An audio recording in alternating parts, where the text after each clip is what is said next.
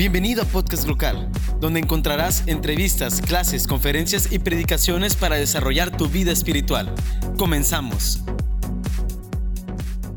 Sabes, yo estoy muy emocionado por el mensaje de esta semana, porque en verdad que Dios habló a mi corazón. Y yo sé que quizás tú escuchas eso muy a menudo, ¿no? Que dicen las, decimos los predicadores eso, ¿no? Que antes de que fuera para ti, es para mí, pero en verdad que que sí lo ha sido para mí, porque yo, hay una frase que yo acostumbro decir con mucha frecuencia, pero antes vamos a leer Eclesiastés 3 del 1 al 14 y este, va a estar en las pantallas, así que sígueme. Saludamos a las personas que nos ven a través del video. Para todo hay un tiempo oportuno, para todo lo que se hace bajo el sol, tiempo de nacer, tiempo de morir, tiempo de plantar, tiempo de cosechar Tiempo de matar, tiempo de sanar, de destruir, de reedificar, de llorar, de reír, de tener duelo, de, dar de danzar, de esparcir piedras, de recoger piedras, de abrazar, de no abrazar, tiempo de encontrar, de perder, de ahorrar, de rochar, romper, reparar, callar, hablar, amar, odiar, de guerra, de paz.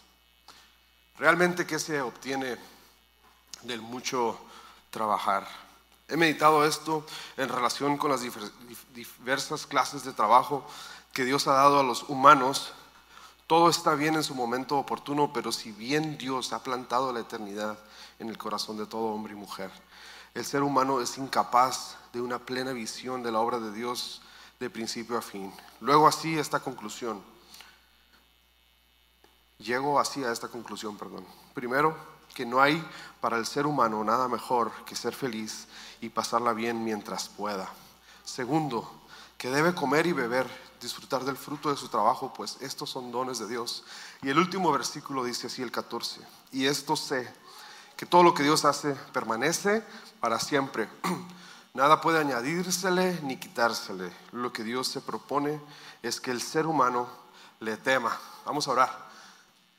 Señor, damos gracias por esta mañana que nos permites estar aquí en casa, aprendiendo juntos de tu palabra. Habla a nuestros corazones y Señor, que podamos entender que para todo hay un propósito, que nada hay casualidad, que nada sucede por obra del destino, sino que todo tiene un propósito en Cristo Jesús. Amén. Mira, una de las cosas que a mí más me ha... Una de las cosas que a mí más terror me da y bueno, antes quiero dar un comentario. Yo no sé tú, pero creo que los últimos dos domingos los muchachos la han rompido, como se dice ahí. No, porque damos un fuerte aplauso para los muchachos que han estado dando la serie. La próxima semana continúan dos más. Pero yo no sé tú, pero a mí hay una de las cosas que, que me da mucho no sé si decir temor, pero digo, será este el día. Y yo sé que ahorita lo estoy diciendo y cuando me vuelva a subir, un avión voy a decir por qué dije eso. Y, es que yo siempre que me subo un avión digo, ¿qué tal si esta onda se empieza a caer? Y yo aquí soy el cristiano, soy el pastor. ¿Qué va a pasar, no? Gracias a Dios que en los vuelos largos que he tenido no ha pasado y espero Dios que no pase, ¿no? Pero en cierta ocasión les leo esta pequeña historia. Dos hombres estaban viajando en avión y en cierto punto el avión comenzó a internarse en una zona de tormentas, mejor conocidas como turbulencias, ¿no? Mira, dice el, si el capitán dice turbulencias, tu corazón ya automáticamente empieza a, palpitar. Ni siquiera se ha movido el avión un centímetro, pero tu corazón ya empieza a palpitar. Uno de ellos preguntó al otro si no se sentía asustado o no sentía temor en cuanto a las condiciones del tiempo. Y el otro respondió, no, no, no vale la pena asustarse. Lo que va a suceder, sucederá. Y uno no lo puede cambiar. Si a uno le toca el turno de irse de este mundo, así sucederá. Así que no hay nada que uno pueda hacer al respecto. ¿Y por qué es que yo les digo que esta semana para mí fue muy interesante? Porque muchas veces esto ha sido una de las frases que yo utilizo con más frecuencia. En inglés se le dice, it is what it is. Va a pasar lo que tenga que pasar. Mas, sin embargo, esta es una filosofía y una línea de pensar que no va de acuerdo a las escrituras. De hecho, esta forma de pensar, de creer que todo lo que pasa simplemente va a pasar y tú no podías haber hecho nada para que cambiaran las cosas, se le conoce como fatalismo. Y, yo, me ponía a pensar, ¿no? Y, y, Salomón está haciendo aquí el experimento de su vida, ¿no? Y, Salomón en sus últimos años, cuando está escribiendo Eclesiastés, después de haber experimentado todos los placeres y haberle dado gusto al gusto, quizás él cantaba esta canción, ¿no? Lo que pasó en el mundo, nomás el recuerdo queda. Ya muerto, nomás, voy a llevarme nomás, ¿cómo dice? Un puño de tierra y a las tres le decimos ajuba. No, no es cierto. Pero quiero decirte que esta forma de pensar de que eres what eres, ni modo, ya le tocaba, ya me tocaba, etcétera, no es una forma de pensar que un hijo de Dios debería de tener. ¿Qué es el fatalismo? El fatalismo es una doctrina o manera de pensar que considera que los acontecimientos no se pueden evitar por estar sujetos a una fuerza superior que rige el mundo y que es imposible cambiar el destino. ¿Eso que iba a pasar? Así era. Tenía que pasar. Para mí se me hizo muy interesante y créeme que entre más descubría el tema, más llenaba mi, mi repertorio de información. Cuando descubrí que los budistas tienen esta filosofía, esta manera de pensar, que simplemente somos seres humanos, no hay un Dios supremo y que las cosas estaban predestinadas en el tiempo para que sucedieran como debían de suceder. Hay algo interesante, y yo sé que tú estás diciendo, ah, caray, pero eso no se oye como que muy bien, que no Dios es, es Dios. Ahorita vamos a ver qué es lo que quiere decir la Biblia. Pero primero quiero darte los sinónimos de fatalismo.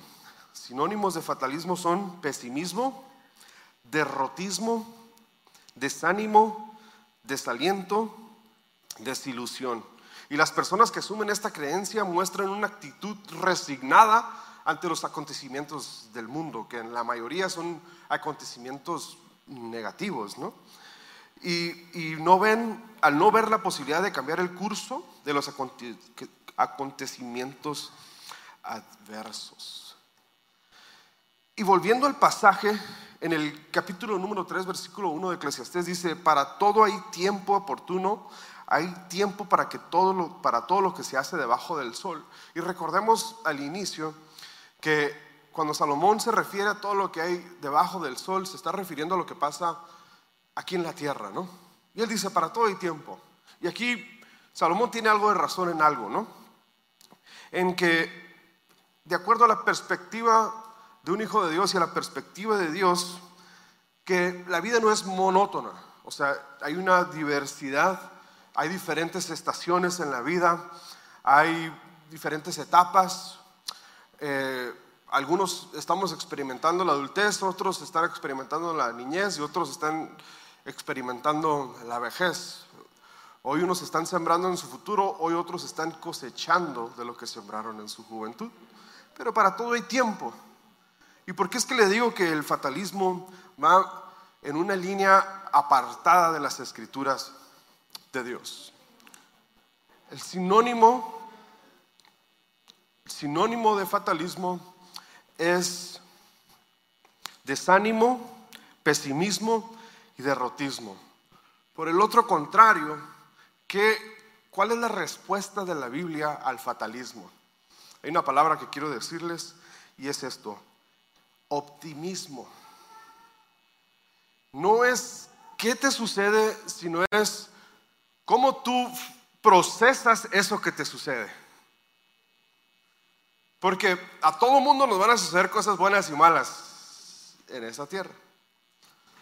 Pero lo que la Biblia y, el, y, lo que yo quiero conectar el día de hoy es que lo que nos suceda bien o mal, cómo es nuestra reacción, cómo reaccionaremos ante las diferentes etapas y situaciones que nos pasan en nuestra vida. Y esto es lo que dice la Biblia. Por lo contrario que el fatalismo dice, ni modo, las, las cosas pasan porque pasan, la Biblia dice esto y esto es el mensaje y la enseñanza central de esta sesión o de esta predicación. De que todo en esta vida tiene un propósito. Todo en la vida tiene un propósito. Que cada situación que sucede en la Biblia, en, nuestra vida, perdón, tiene un propósito. Y lo vemos a, través de los pasajes de la Biblia. Cuando algo sucedía y venían los discípulos o personas a reclamarle a Jesús, en muchas ocasiones Jesús les dice, tranquilos, esto sucedió para que Dios que se glorifique. Entonces, aquí podemos ya ir comprendiendo un poco más allá del porqué, pero estamos de paso en un mundo donde todo es temporal. Y yo no sé por qué es que tú has pasado por esas cosas. No sé por qué murió tu ser querido, no sé por qué te despidieron, no sé por qué tu familiar tiene cáncer, no sé por qué esto. Tampoco sé por qué murió Kobe Bryant y su hija y nueve personas más. Estuvo muy interesante porque hablábamos con Pedro y yo el domingo pasado. Traía Pedro unos tenis bien chidos. Y empecé a decirle que yo cuando era joven jugaba básquetbol. Y pues como yo no era muy alto, pues no pude hacer mucho. Y nos pusimos a hablar de Kobe Bryant porque antes me gustaba comprar sus tenis, ¿no? Y antes de la segunda, en cuanto empieza la segunda reunión, Pedro viene corriendo y me enseña la fotografía de que había muerto Kobe Bryant. Y me, me, choqueó, ¿no? Me, fue un shock. O sea, yo dije, pero ¿cómo, no? Y ahora, ¿qué es lo que el mundo está diciendo ahorita? Pero si él era tan buena persona, él hacía tanto bien, era tan positivo, él tenía tanta energía, él era alguien que... es interesante, ¿eh? Pero he entendido algo, que el Hijo de Dios sí puede preguntarle a Dios, pero quizás estamos haciendo la pregunta equivocada. Porque muchas veces le gritamos a Dios, ¿por qué murió esta persona? ¿Por qué tengo cáncer? ¿Por qué tengo que pasar por una operación de nuevo de un tumor en el cerebro? ¿Por qué tengo que hacerme diálisis? ¿Por qué? ¿Por qué? ¿Por qué? ¿Por qué? ¿Por qué? Y quizás es la pregunta equivocada. Porque quizá, solo quizás, la pregunta que le deberíamos de hacer a Dios es, ¿para qué? ¿Para qué está sucediendo esto? O ¿qué es lo que quieres que yo vea en esto que tú estás haciendo? Cuando muere la niña, cuando muere, perdón, Lázaro, el amigo, dicen, Jesús, ya ni para qué vas, ya murió. Y Jesús les dice, esto, está dormido, es para que la gloria de Dios se glorifique. Y, y cambia la perspectiva de nuestra mente finita, carnal, humana, a la perspectiva de Dios que ve toda la luz de la eternidad. Y eso le cambia, cambia, cambia la manera de pensar, cambia la manera de ser. Y quizás, solo quizás así deberíamos de vivir nosotros, los que hemos nacido de nuevo, los que hemos puesto a Jesús en nuestro corazón, que pasaremos momentos difíciles, pero en vez de gritarle a Dios, ¿por qué? Tú le dices, ¿para qué? Porque las cosas no suceden porque sí ni por obra del destino sino en cada cosa Dios tiene un propósito. Y hablando en mi persona, las lecciones más grandes que yo he aprendido en la vida han sido cuando cosas, entre comillas, malas me han sucedido a mí, es cuando yo más he aprendido cosas. Vamos a continuar con el pasaje. Y la Biblia Fíjate que la Biblia es, increíble, es la palabra de Dios. Alguien dice amén. Y nos habla y nos da respuestas. Y, yo sé que ahorita para ti hay muchas dudas. No te preocupes, para mí también las hay. Pero Romanos 8:28 nos da una gran verdad.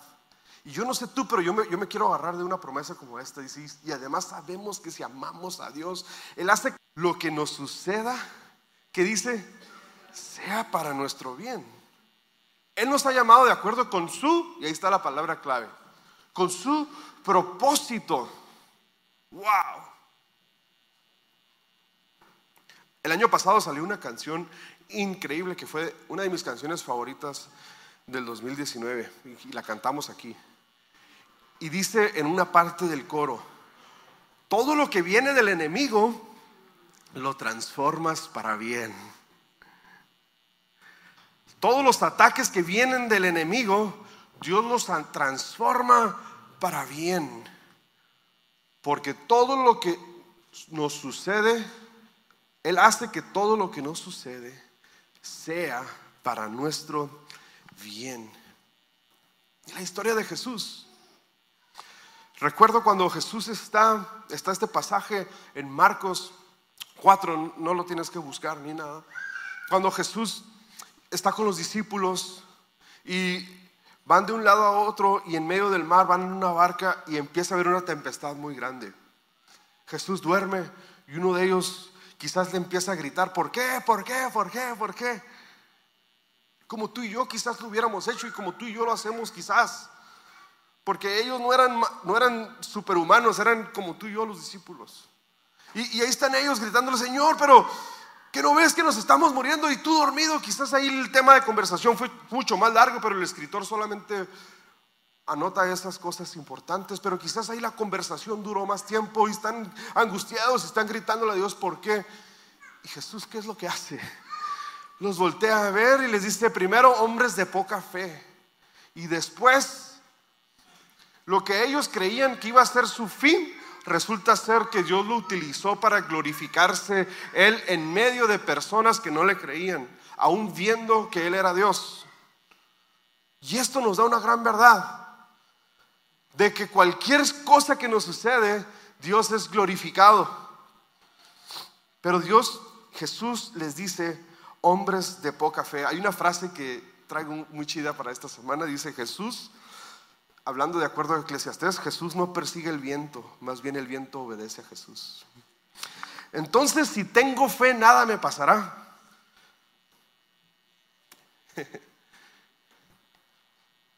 Porque a mí han, muerto familiares míos, que yo tenía mucha fe, porque iban a ser sanos y murieron.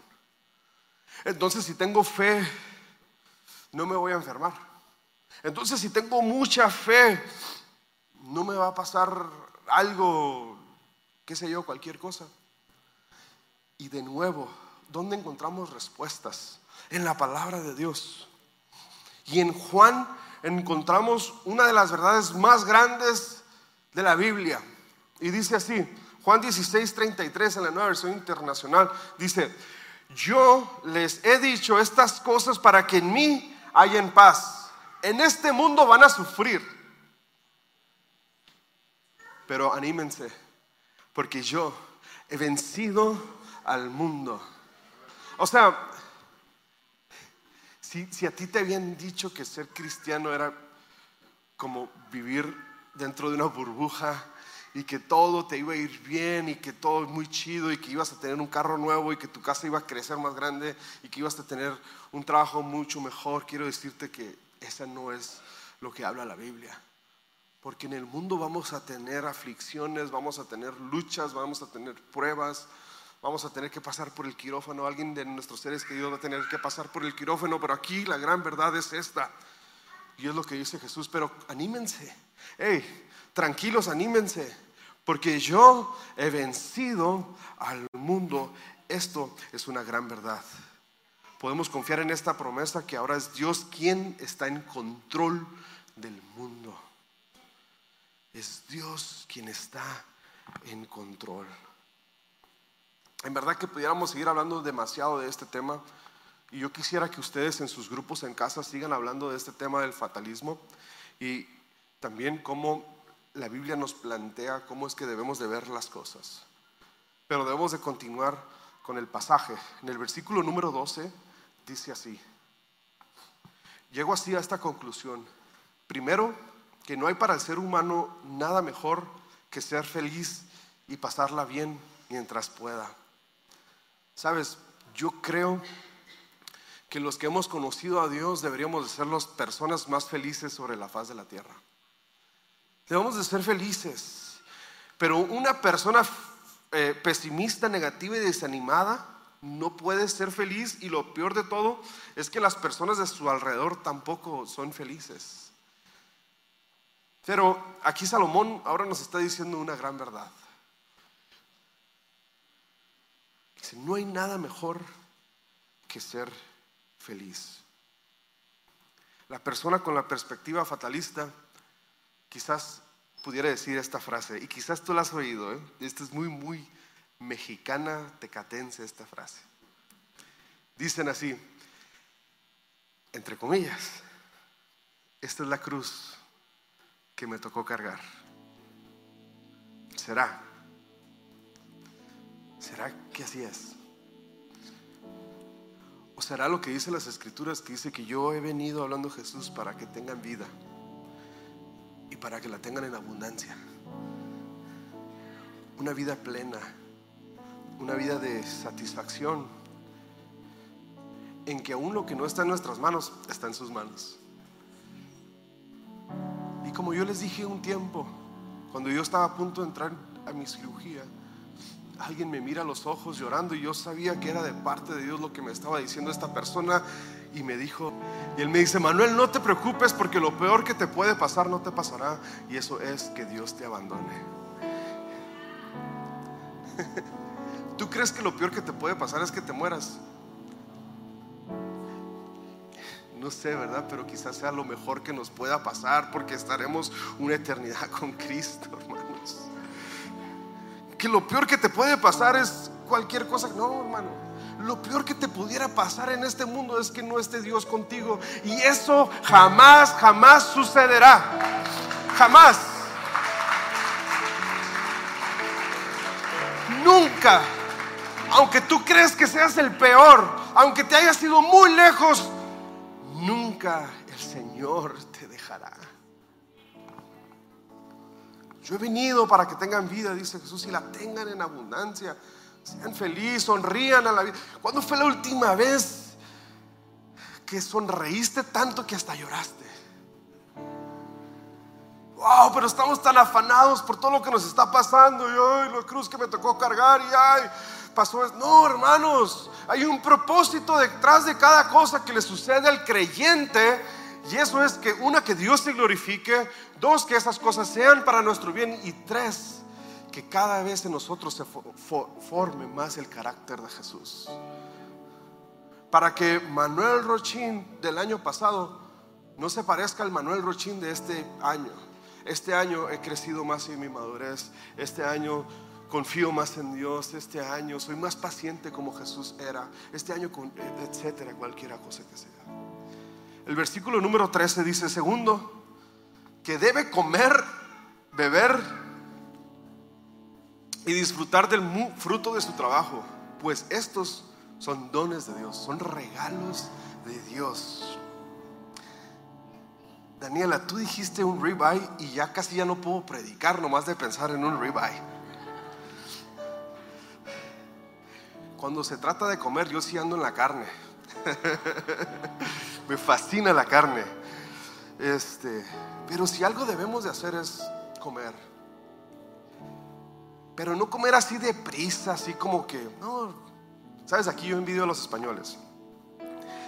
Eh, la primera vez que me tocó ir a Europa, Edison, Armando y yo andábamos muertos de hambre como a las 3 de la tarde y todo cerrado. Y ya Edison dijo, hay que ayunar y orar.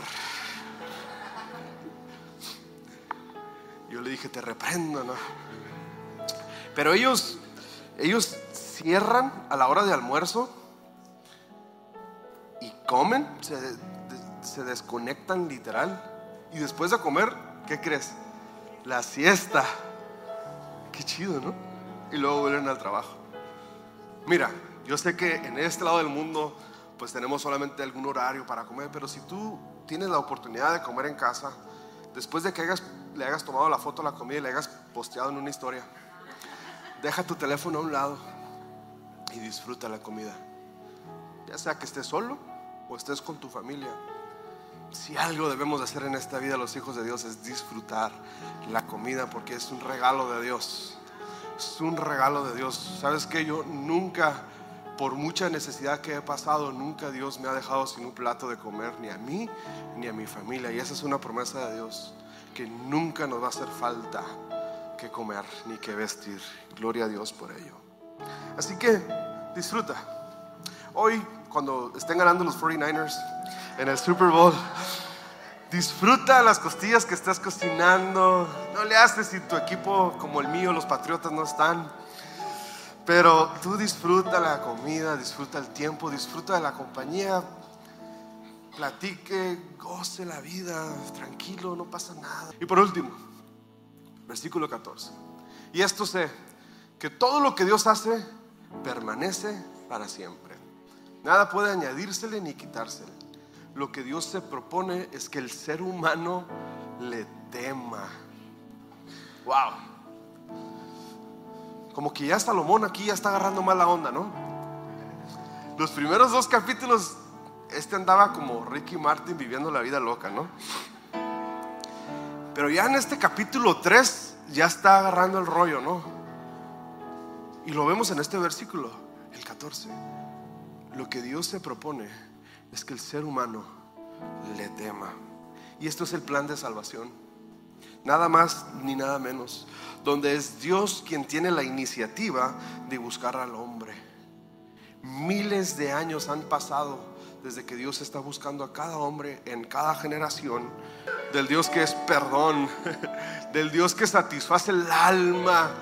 Del Dios que cambia la tristeza en alegría, que cambia mi lamento en danza, de ese Dios que te ama y te acepta tal como eres, que aún siendo tú pecador, Él murió por ti, Él no esperaba para que tú cambiaras para amarte, Él te ha amado así como tú te sientes de sucio, así te ama, así quiere Él invitarte a comer el día de hoy a su mesa, así hoy, hoy quiere restaurar tu vida desde hoy y para siempre. Porque Dios quiere que la creación vuelva a Él. Cada ser humano que vuelva a Él. Está dispuesto Dios a dejar hasta las 99 ovejas para ir por ti. Una vez escuché un pastor que dijo, oye, pero eso está como medio, como que no está muy considerado de parte de Dios eso. Y luego otro pastor le responde, eso tiene sentido hasta que esa oveja eres tú. Ese Dios que está dispuesto a dejar su trono para venir y sufrir. Sufrir como, ay, estoy sufriendo, pastor, ahorita. No. Él sufrió. Pero él tenía un propósito en la vida. Era glorificar a Dios y era rescatarnos a todos nosotros de la muerte eterna. Así que hoy, lo que nos pueda pasar, hermanos, tenemos la salvación garantizada en Cristo, la salvación eternamente y para siempre. Dios te bendiga.